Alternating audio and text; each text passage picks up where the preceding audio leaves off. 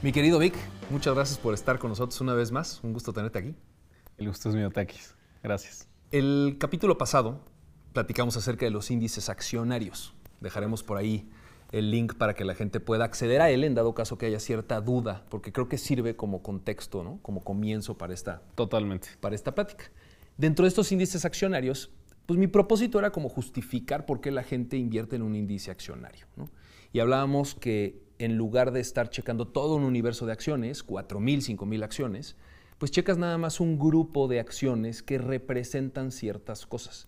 Y hablábamos acerca del S&P 500, el Standard Poor's, Standard Poor's 500.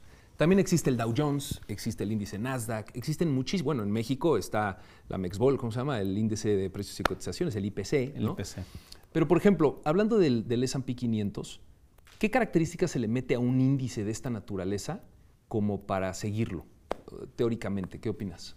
Habíamos hecho la metáfora esta de- del, del, del súper, ¿no? Y que es un carrito en el que vas metiendo ciertos productos. Entonces, para determinar qué productos metes en el carrito, necesitas ciertas características de las empresas que cotizan en bolsa, ¿no? Y particularmente el S&P 500 deriva su nombre de que son las 500 empresas, eh, en principio más grandes de Estados Unidos, y esa, eh, ese tamaño ¿no? de mercado lo mides a través de cinco características muy básicas. ¿no?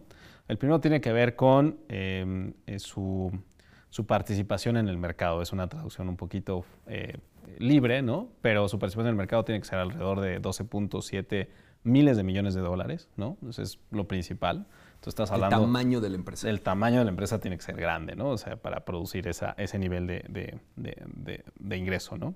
Eh, tiene que tener mucha liquidez, es decir, a la hora de que haya compra y venta de acciones, tiene que haber postores de los dos lados y para las cantidades que tú quieras, ¿no? Puedes vender una acción, puedes vender 500, puedes vender 2000.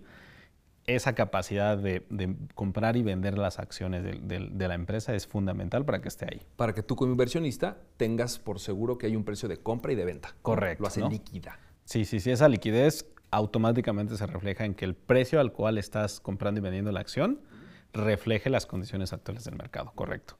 El tercero tiene que ver eh, con una característica de la cual hemos hablado acá, eh, que tiene que ver con que eh, el porcentaje de las acciones, es decir, de todas las acciones que emitió esta empresa para ser pública, el 10% tiene que estar flotando. Esto quiere decir que el 10% se tiene que estar intercambiando activamente en los mercados en compra y venta.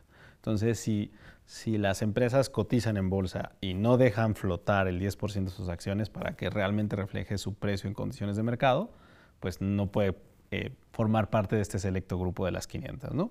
Y finalmente, eh, su capacidad de ser pública o esta característica de ser pública tiene que tener al menos un año. Entonces, si cumples con esas cuatro condiciones, Bueno, te faltó que sea americana, obviamente, en este obviamente caso. ¿no? que pertenezca Por- por a la economía de Estados Unidos, claro. correcto. Si cumples con esas cinco, eh, eh, puedes formar parte del S&P 500. Ahora, a mí me interesa mucho porque, por ejemplo, hoy por hoy, si yo le pregunto a cualquier persona acá, pues reconoce a Apple, reconoce a Microsoft, reconoce a Amazon, ¿no? Facebook. Esas obviamente son empresas que cumplen con estas características. Ellas están dentro de, S&P de- dentro de este S&P 500. Pero a lo mejor se sorprendería la gente, y yo me sorprendí cuando yo estaba haciendo este research. General Motors, por ejemplo, IBM, AT&T, estuvieron en ese índice. Y esto es por tomar algunas importantes que todo el mundo reconoce. Hoy por hoy no están en este índice. Y no quiere decir que sean malas empresas, simplemente ya no cumplen con esas características que las hacen ser como esta elite, ¿no? Y entonces, aquí, ¿qué es lo que pasa? Y de hecho, la, la estadística es muy es, es impresionante. Este índice se crea en los 50, pero de 1970 a la fecha, de las 500 empresas que constantemente están, solamente hoy por hoy, 2023, hay 10 empresas que desde el 70 siguen en este índice. Y está muy chistoso porque seguramente vas a encontrar una analogía.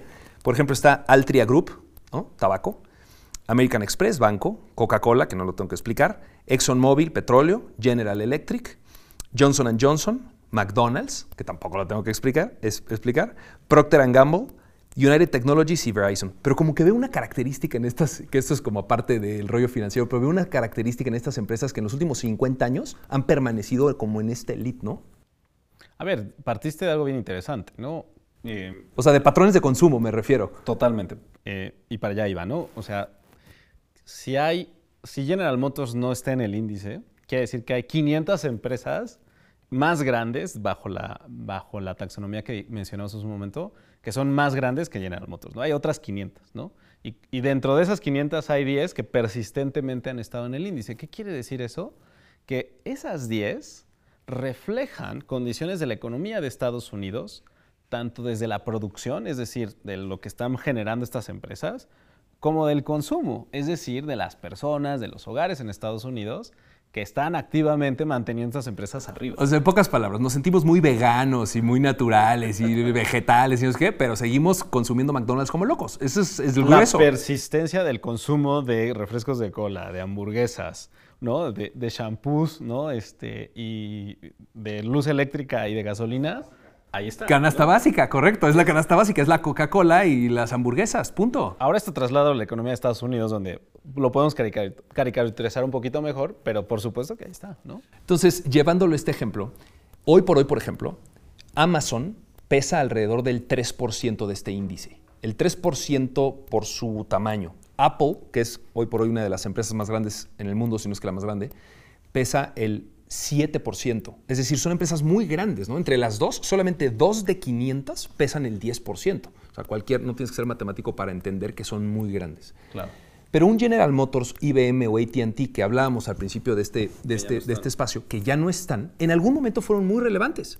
Pero la gente ni siquiera tuvo la consideración de investigar y decir, oye, General Motors ha tenido problemas, está por quebrar, bla, bla, bla, bla, bla, la sacaron. Entonces tú imagínate, lo trasladas a hoy, ahorita es imposible pensar que Apple pueda salir de este índice o que Amazon pueda salir de, ese índice. Mi esposa pide todos los días cosas de Amazon. Yo, o sea, Amazon number one, ¿sabes?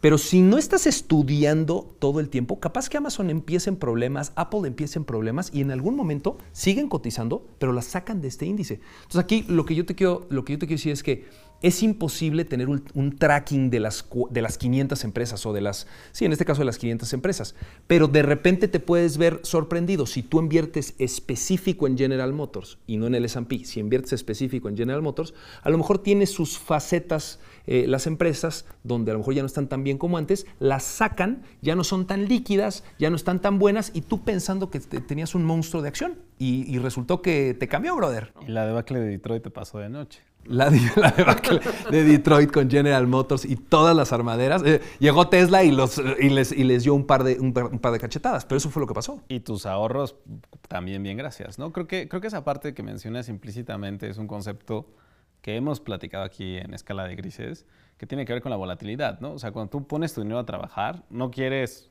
que de repente suba 300 y al otro día baje 500, ¿no? O sea, sí quieres cierta estabilidad.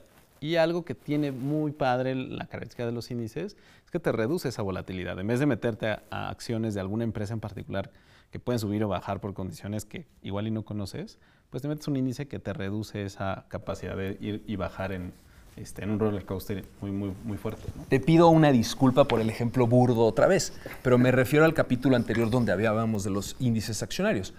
En la selección mexicana, llevándolo ya a particular, imagínate que ya tienes a tu selección. Sí y tú piensas todavía que Alberto García Aspe es muy bueno y sigue jugando. Brother, ya está más para allá que para acá. O sea, no te diste cuenta que a lo mejor X o Y jugador salieron de esta selección y hay una nueva camada de chavitos que están entrando y que son mucho mejores. Entonces, el equivalente de invertir en este índice y de confiar en la, eh, eh, en la construcción de este índice es que tú siempre estás con la selección mexicana. O sea, dentro, bien o mal, a lo mejor Aroca se pone loco porque dice que estamos mal, pero dentro de bien o mal, la realidad de las cosas es que es el mejor nivel del fútbol mexicano que se puede encontrar en un grupo de cuates. Lo mismo pasa en este, en este índice, sin tenerte que preocupar cuál es el estado, si se lesionó uno, si no, si se retiró, si ya está viejo.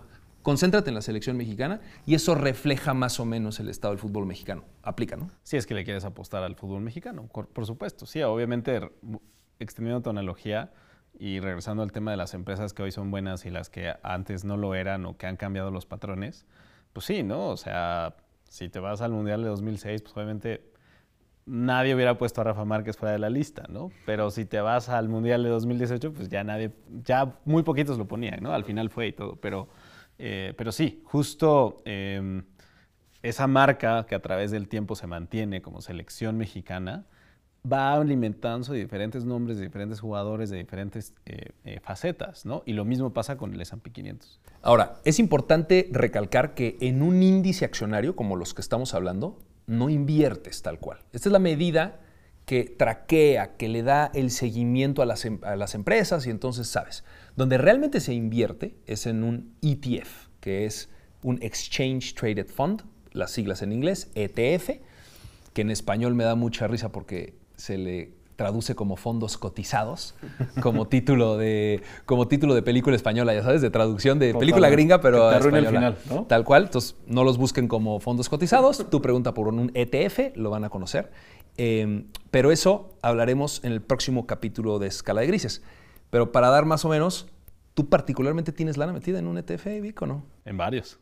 Por ¿Sí? supuesto. O sea, tal cual, hoy por hoy sí los, sí los tienes. Por supuesto, porque eh, hay diferentes elementos que te permiten reducir el riesgo. Hay gente a la que le preocupa, por ejemplo, que estén en dólares o que estén en euros, ¿no? Y vamos a platicar de cómo abordar ese problema para que no estés preocupado por ese tema y ganes el rendimiento que te ofrecen estas empresas. Para matar esa duda, prácticamente todo mi dinero está en ETFs. O sea, así, tal cual. Eso tiene que ver con tu edad, pero también de eso vamos a hablar más adelante. Es correcto. Perfecto. Pues muchas gracias una vez más por estar aquí con nosotros. Un placer. Esto es Escala de Grises dentro de Plaza Pública. Mi nombre es Oscar Luna Farel. Nos vemos en la próxima.